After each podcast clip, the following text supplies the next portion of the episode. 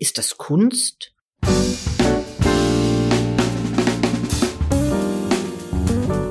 Kunstgeschichten mit den städtischen Museen Heilbronn zusammen mit der Stimme Mediengruppe.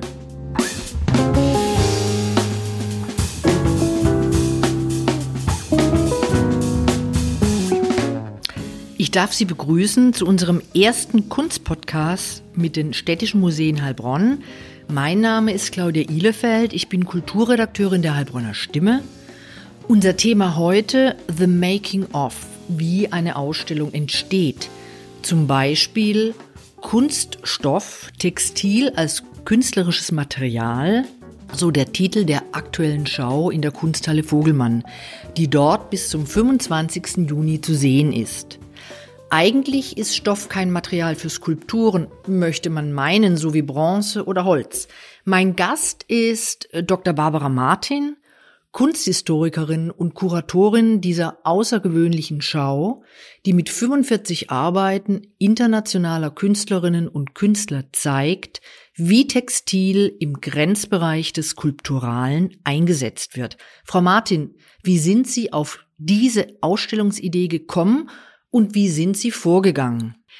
Die Ausstellung führt eine Reihe fort, die es schon seit einigen Jahren an den städtischen Museen Heilbronn gibt. Wir haben ja einen starken Themenschwerpunkt in der Bildhauerei und bereits mehrere Kollegen vor mir haben sich auch immer wieder damit auseinandergesetzt, wie eben, wie Sie richtig sagen, in den Grenzbereichen des Skulpturalen mit eher ungewöhnlichen Materialien agiert wird. So haben wir zunächst eine Ausstellung zu Skulpturen aus Papier gezeigt, dann vor kurzem eine Arbeit zu Kunstwerken aus Glas und für mich war relativ schnell, als ich meine Stelle 2020 angetreten habe, klar, dass ich mich mit Textilien auseinandersetzen möchte, als einem Material, das durchaus Bildhauerinnen und Bildhauern besondere Herausforderungen stellt, eben gerade weil es flexibel ist, weil es sich nicht ohne weiteres in eine feste, beständige Form bringen lässt, das aber gleichzeitig auch unglaublich sinnlich ist und mit ganz vielen gesellschaftlichen wie auch individuellen Bedeutungsdimensionen verknüpft.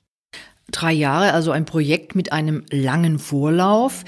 Äh, wir befinden uns hier in den noch leeren Räumen der Kunsthalle Vogelmann.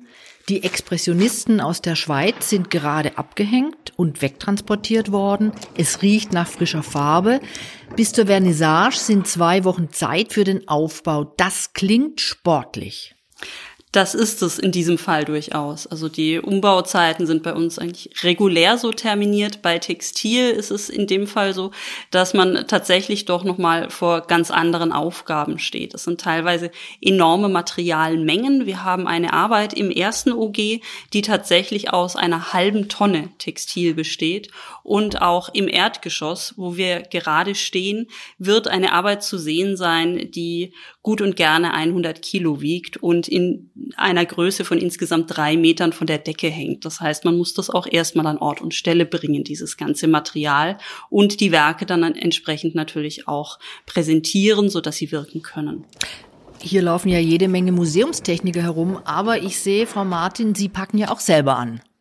Im Rahmen meiner Möglichkeiten, ja. Also ich schaue natürlich schon auch, wo stehen die Sockel, wie sind die Objekte darauf platziert, ähm, gucke nach dem Feintuning, bin aber natürlich auch ganz stark auf mein Team angewiesen, das mich in diesem Fall auch wirklich ganz extrem unterstützt. Aber tatsächlich ist kuratorische Arbeit in dem Fall dann auch tatsächlich etwas durchaus sehr Zupackendes. Mhm. Und diese Klapptische mit, was ist das, Malerflies, wozu dienen die? Und da liegen dann diese Protokolle Genau, wir haben die Klapptische, wo zunächst ein Vlies drüber gebreitet ist und dann nochmal ein weißer Überzug, so dass die Werke es tatsächlich weich und bequem haben, ähm, dass also nichts passieren kann, wenn man sie zunächst ablegt beim Auspacken und dann genau untersucht. Und damit kommen wir zu den Protokollen, denn jedes Werk hat ein eigenes kleines Zustandsprotokoll, das es entweder von den Leihgebern schon mitbringt oder das wir vor Ort erstellen.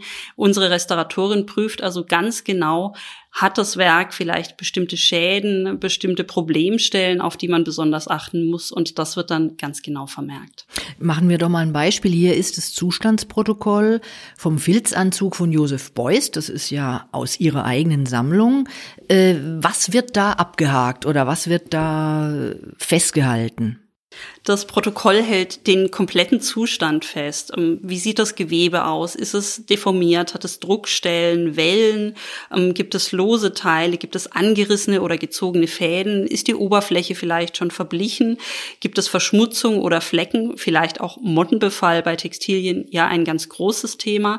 Tatsächlich haben wir aber mit dieser Arbeit von Joseph Beuys auf unserer eigenen Sammlung einen ganz wunderbaren Zustand des Exponats und auch bei den anderen Stücken in der Ausstellung Ausstellung haben wir, soweit wir das bisher überblicken können, auch wirklich großes Glück gehabt. Die sind alle in hervorragendem Zustand. Nichtsdestotrotz äh, lassen wir natürlich Vorsicht walten und schauen immer ganz genau nach. Und wonach entscheiden Sie, Frau Martin, welche Arbeit wo platziert wird auf den rund 800 Quadratmetern Ausstellungsfläche auf drei Ebenen der Kunsthalle?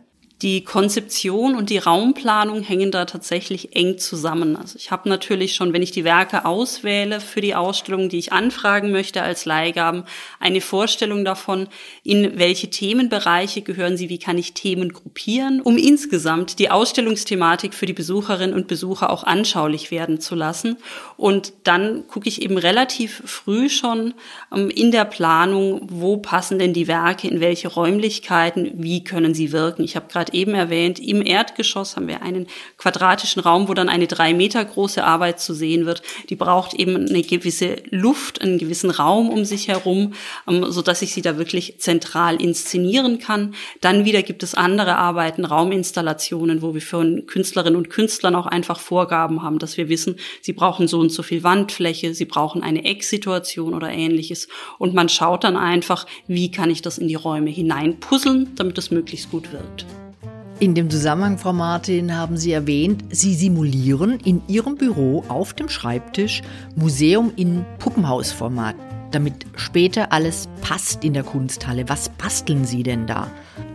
Ganz auf den Schreibtisch passt es tatsächlich nicht. Ich habe ähm, ein Modell, das mir die wunderbaren städtischen Schreiner angefertigt haben, genau im Maßstab 1 zu 20. Das heißt, ich habe wirklich die Kunsthalle en Miniatur bei mir stehen und baue dann aus Papier und Pappe kleine Repliken der Werke, die wir ausstellen werden, nach, so gut mir das mit meinen handwerklichen Fähigkeiten möglich ist. Aber auch das eben maßstabsgetreu, so dass ich wirklich in diesem Modell anordnen und verschieben kann, bis ich die ideale Positionierung finde.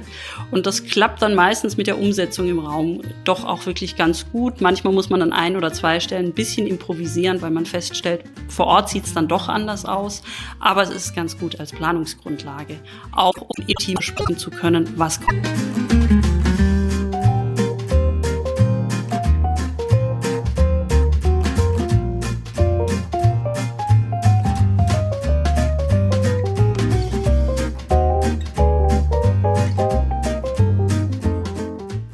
Seit wann überhaupt ist Stoff ein Material für die Kunst, um nochmal auf den Inhalt der Ausstellung zu kommen?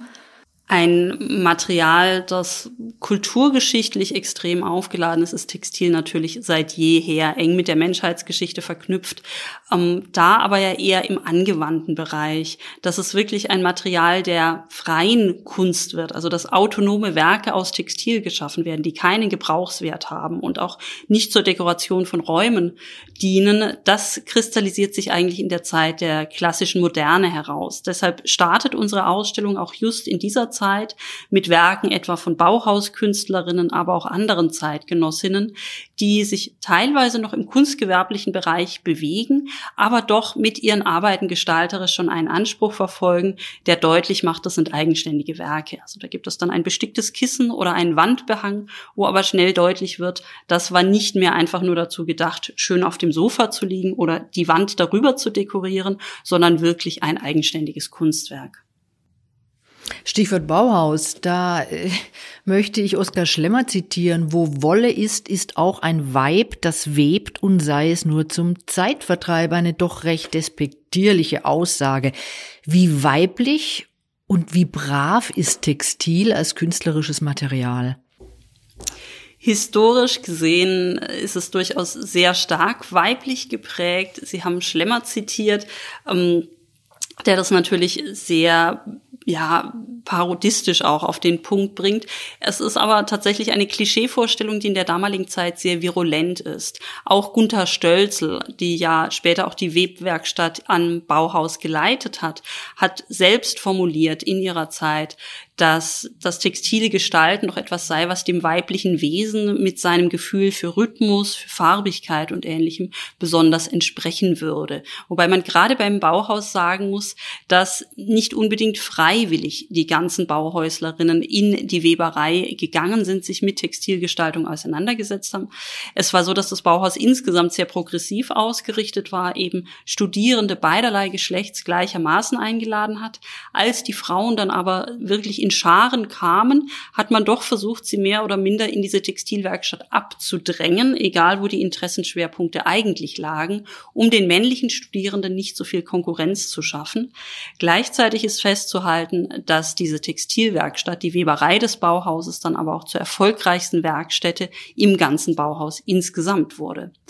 Ja, und so sind textile Techniken eben durch bestimmte Vorstellungen, dass Stricken, Häkeln oder Sticken etwas per se weiblich weibliches sei, tatsächlich häufig auch von Künstlerinnen aufgegriffen worden. Aber wir zeigen in unserer Ausstellung, dass das durchaus auch unter bewusst feministischem Blickwinkel passieren konnte, nämlich um gerade solche Klischees zu hinterfragen, um auch zu hinterfragen, wie insgesamt Rollenbilder von Männlichkeit und Weiblichkeit, vielleicht auch von dem hochtrabenden, konzeptionell äh, vergeistigten Künstlergenie eigentlich anzusetzen sind. Und da zeigt sich dann, Weiblich ist Textilkunst häufig, brav auf gar keinen Fall.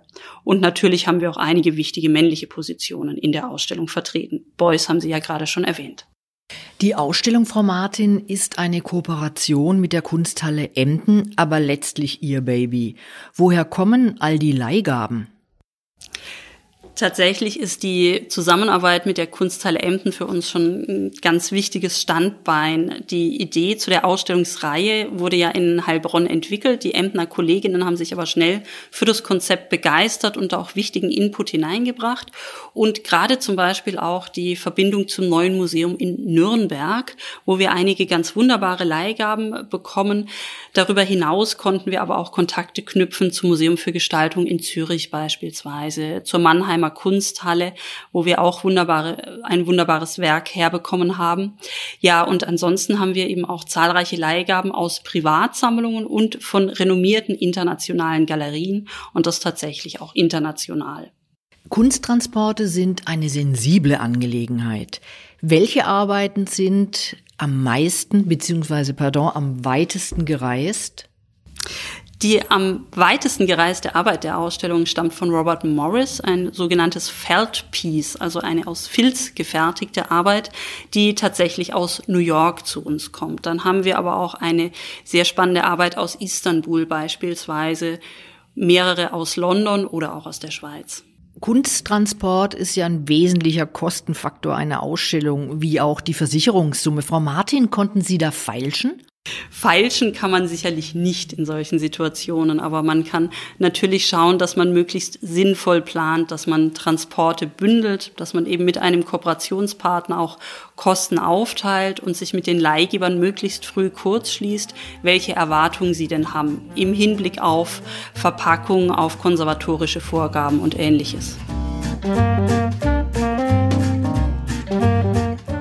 Die Spannbreite der Arbeiten, Sie hatten es erwähnt, Frau Martin, reicht vom Bauhaus bis zur unmittelbaren Gegenwart auf dem Vorplatz der Kunsthalle an der Allee.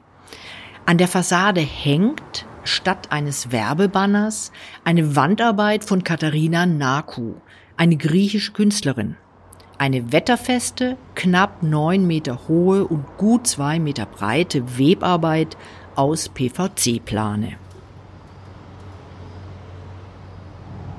Frau Martin, wie kam es zu dieser Idee und was hat dieses schwarz-weiße Muster mit Textil zu tun? Ja, die Idee kam zustande durch eine Kooperation mit der Fakultät Textil der Hochschule Reutlingen. Darüber sind wir auf Katharina Naku aufmerksam geworden, die hier in dieser Arbeit ganz bewusst mit ausgedienten Werbebannern der Kunsthalle Vogelmann arbeitet. Das ist auch ein sehr nachhaltiges Konzept und die vor allen Dingen den Inhalt der Ausstellung in den öffentlichen Raum transportiert. Denn was wir hier sehen an schwarzen und weißen Mustern, das ist tatsächlich hochkomplex verschlüsselt, eine Art Zusammenfassung, eine Synopsis der zentralen Begriffe textilen Gestaltens, die wir in der Ausstellung finden, wie Weben, Stricken, Sticken, aber auch Drapieren, Schneiden, Nähen. Katharina Naku setzt sich hier auseinander mit dem Zusammenhang von Weberei und der Programmiersprache von Computern, dem sogenannten Coding. Bei Computern ist es ja so, dass ich jeden Befehl jeden Buchstaben auch, wenn ich was schreibe, in eine Folge von Nullen und Einsen übersetze, damit das Gerät das Ganze versteht. Und diese Technologie, dieses binäre System, kommt ursprünglich tatsächlich aus der Automatisierung der Weberei. Die ersten automatisierten Chakar-Webstühle wurden mit Lochkarten betrieben, die dem Webstuhl gesagt haben, dann musst du den Faden heben, dass das Schiffchen drunter durch kann, dann musst du ihn senken. Und genau diese Lochkarten hat man dann später auch für Computer verwendet. Und so überträgt Katharina Naku nun diese Begriffe zunächst in die Programmiersprache von Computern und das wiederum in die Webarbeit. Hier im ersten Stock häuft sich eine halbe Tonne Kleiderlumpen aus dem Museum in Nürnberg. Wer hat die so kunstvoll arrangiert?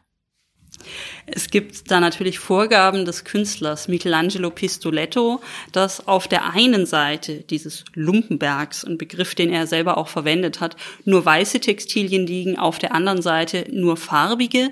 Ähm, angeordnet hat das Ganze aber tatsächlich eine Mitarbeiterin aus unserem Team in durchaus auch intensiver Arbeit. Das ist nun das Werk, das ich schon erwähnt habe. Über 500 Kilo Textilien sind hier aufgehäuft und die muss man erstmal so in Form bringen, dass das Ganze auch wirklich wirklich schön liegen bleibt. Also es war zum einen wirklich ordentlich Material hin und her wuchten, zum anderen dann aber auch fein in Form zupfen.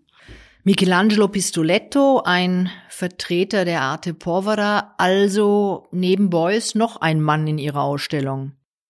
Wir haben durchaus einige Männer in der Ausstellung, die sich auch auf sehr unterschiedliche Weise mit Textilien auseinandergesetzt haben. In der Regel nicht so sehr im Hinblick auf das textile Handwerk, aber es gibt ja auch noch viele andere Themenbereiche. Sowohl Michelangelo, Pistoletto als auch Beuys beziehen sich auf Kleidung und die vielen Bedeutungsdimensionen, die damit verknüpft sind. Beuys mit seinem Filzanzug, der an einen abwesenden Träger denken lässt, der spielt mit dem Gegensatz von Isolation nach außen durch den wärmenden isolierenden Filz und eben dem Schutz dieses nur gedachten Trägers und auf der anderen Seite dann Pistoletto, bei dem das Textil, die Kleidung zu einem bloßen plastischen Material wird, indem er es eben aufhäuft und in dieser massenhaften Anhäufung von sehr billig produzierten Textilien aber auch hinweist auf die Massenproduktion, auf Fast Fashion und die damit verbundenen ökonomischen und ökologischen Problemstellungen. Mitunter kommen Künstler auch persönlich, um ihre Arbeit zu installieren. Wie war das jetzt in Heilbronn?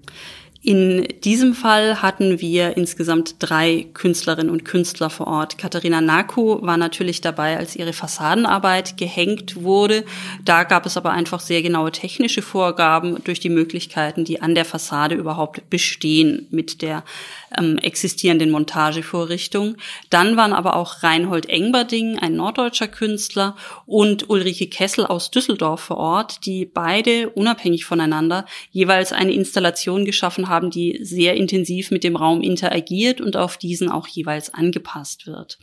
Bei Reinhold Engberding ist es die Arbeit One Month in Dallas. Der Künstler hat einen Monat in Dallas, Texas verbracht und dort festgestellt, dass immer wieder einfach achtlos weggeworfene Kleidungsstücke auf der Straße im öffentlichen Raum zu finden sind. Diese hat er mitgenommen, gewaschen, sorgsam bearbeitet, pfleglich behandelt, auch genäht, geflickt und zu kompakten Rundformen zusammengewickelt gefasst, die er dann auf den Wänden verteilt, die wirklich aussehen, als würden sie aus diesen Wänden sprießen und damit eine ganz eigene Anmutung erzeugen und gleichzeitig deutlich machen, wie etwas Ausgesondertes, Weggeworfenes plötzlich zur Kunst werden kann. Ulrike Kessel dagegen zeigt uns Nylons in Space, insgesamt 60 Strumpfhosen, die leuchtend bunt zu einem sehr komplexen Netz zusammengefügt werden, das sich zwischen Wänden und Decke der Kunsthalle erstreckt und damit die Räumlichkeiten auch körperlich ganz anders erfahrbar machen, wenn ich durch dieses Netz mich hindurch bewege und im Kontrast zu den strengen Waagrechten und Senkrechten der sehr nüchternen Architektur dann eben wirklich diese leuchtend bunten, markanten Akzente sehe. Gut, diese drei Künstler waren vor Ort in Heilbronn, aber damit eine Installation an jedem Ausstellungsort in etwa gleich aussieht, auch die Arbeiten von Künstlern, die nicht kommen, wie bekommt man das hin? Ich würde jetzt gerne hier zum Beispiel diese Arbeit von Cosima von Bonin erwähnen. Da hängt schlaff über einem Tischchen der Erpel Daffy Duck und das sieht beiläufig zufällig aus. Es ist tatsächlich sehr unterschiedlich, welche Vorgaben wir von den Künstlerinnen und Künstlern bekommen. Mitunter sind es ganz konkrete Maßangaben, wie etwas angeordnet werden soll. Ähm, teilweise ist es auch relativ frei. Bei Cosima von Bonin war es so, dass wir uns im Grunde an Fotografien orientiert haben, ähm, wie das Ganze präsentiert werden muss. Man versucht dann eben nachzuvollziehen, wie ist es ausgerichtet. Wir haben das einmal tatsächlich geprobt, haben dann die Maße auch genommen, um es vor Ort Ort in der Kunsthalle entsprechend aufbauen zu können. Aber das sind dann durchaus besondere Feinheiten. Also ähm, in dem Fall gibt es eine große Flagge, die über dem Erpel und dem Tischchen hängt. Wie genau muss ich die an der Wand fixieren, damit sie auch den richtigen Bogen hat, damit sie entsprechend durchhängt, wie sie das soll und ähnliches. Ja, und auch Daffy Duck so zu arrangieren, dass er letzten Endes aussieht, als hätte er sich einfach nur völlig erschöpft über dieses Tischchen gleiten lassen, das ist gar nicht so einfach. Und woher kommt der Erpel Daffy Duck? Der Erpel, die gesamte Installation von Cosima von Bonin, kommt aus einer Münchner Privatsammlung. Und den Namen dürfen Sie uns verraten? In diesem Fall nicht, nein. Gut, vor uns liegt der im Snook Verlag erschienene Ausstellungskatalog. Wie haben wir uns das vorzustellen? Frau Martin, Sie geben den Katalog in Auftrag und schreiben selbst die Texte? Ganz so einfach ist es dann nicht. In dem Fall haben wir tatsächlich zusammen mit dem Verlag, aber auch mit den Gestaltern sehr früh schon im Team überlegt, wie kann man das Ganze so umsetzen, dass der Katalog eben nicht nur mit Bildern und Texten die Ausstellung präsentiert, sondern auch wirklich dieses sinnliche Erleben des Textilen deutlich macht. Und deshalb haben wir eine ganz besondere Covergestaltung gewählt. Ähm, es sieht aus, als sei der Titel der Ausstellung und des Katalogs im Grunde aus einem Wollfaden gebildet, der aber durch Beflockung aufgebracht ist. Das heißt, man hat tatsächlich auch etwas zum Fühlen. Der Katalog selbst ist schon flauschig weich vom Äußeren und offenbart dann im Inneren eben die entsprechenden Bilder und Texte, die letzteren haben natürlich nicht nur ich selbst verfasst, sondern das Team der beiden Museen, sowohl in Heilbronn als auch in Emden insgesamt wie Stoffe auf vielfältige Weise als Material die Kunst im 20. und 21. Jahrhundert prägen, zeigt diese Ausstellung noch bis Mitte Juni.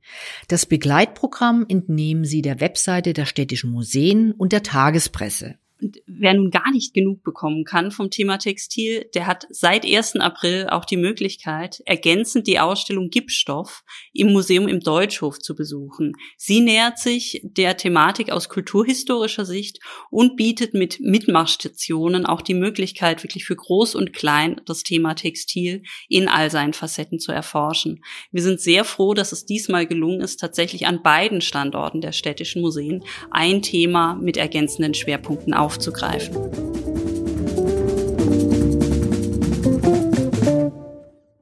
Ich darf mich herzlich bedanken bei der Macherin dieser Schau, Frau Dr. Martin, für ihre Ausführungen. Mein Gesprächspartner in unserem nächsten Kunstpodcast ist Dr. Marc Gundel, Direktor der Städtischen Museen Heilbronn. Unser Thema dann die Künstlerin Harl Busse, geboren in Jaxtfeld, gestorben 2018 in Heilbronn, das Porträt einer Frau, die in den 50er Jahren international agierte und heute fast vergessen ist. Wenn Sie dabei sind, ich freue mich.